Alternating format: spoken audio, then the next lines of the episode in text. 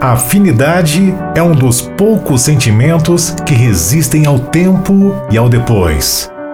A afinidade não é o mais brilhante, mas é o mais sutil, delicado e penetrante dos sentimentos. E o mais independente também.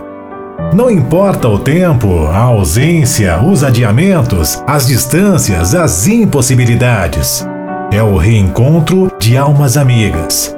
Eu gosto da tua alegria. Ela me acalma, me faz bem, me deixa feliz, me anima, junta forças para continuar. Deixa saudades boas, boas de lembrar, de abrir sorrisos, só de relembrar.